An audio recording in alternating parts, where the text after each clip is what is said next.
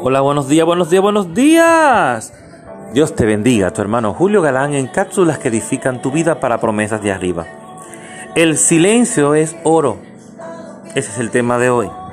¿Por qué? Aquí en Josué 6:10 nos dice, no griten ni siquiera hablen, ordenó Josué, que no salga ni una sola palabra de ninguno de ustedes hasta que yo le diga.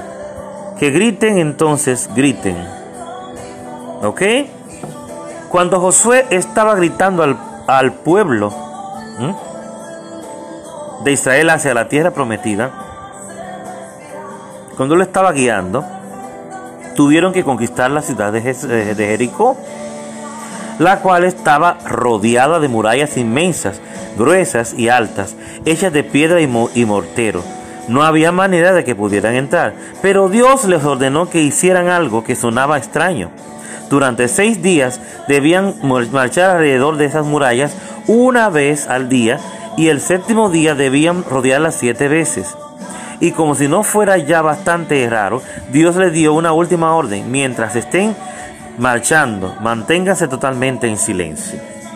Dios sabía que después de un par de veces alrededor del perímetro de las, murallas, andarían diciendo, estos muros nunca se van a caer. Las palabras negativas los habrían mantenido fuera de la tierra prometida. Pero qué maravilloso saber y recordar que quedó plasmado en la palabra que Dios cuando habla, que Dios cuando promete, cumple lo que promete. Pero debemos recordar que tenemos que hacerlo en el tiempo de Dios, a la manera de Dios, con los métodos y las estrategias que Él nos entregó. No fuera de eso. Josué obedeció y el pueblo por él también obedeció a la orden que Dios le dio a Josué.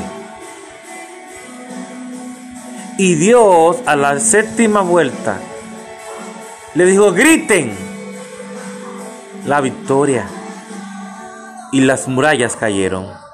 Pero fue porque lo hicieron a la manera de Dios. Fue porque ellos guardaron un silencio especial. Ellos guardaron silencio. Porque Dios les dijo que guardaran silencio. Dice la palabra que todo tiene su tiempo. Hay tiempo para callar y tiempo para hablar. Hay tiempo para reír y tiempo para no reír. Tiempo para llorar y tiempo para no llorar. Hay tiempo para todo, dice la palabra.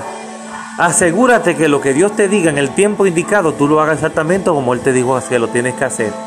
Y te aseguro que vas a tener una gran e inmensa victoria. Muchas veces Dios nos manda a hacer cosas pequeñas, pero una pequeña obediencia trae una gran e inmensa victoria, como le pasó, aleluya, al pueblo de Israel. Así que yo te exhorto a que cuando Dios te dice que guarde silencio, guarda silencio. Y cuando Él te diga que hable, tú hablas. Dios te bendiga, Dios te guarde, tu hermano Julio Galán, en cápsulas que edifican tu vida.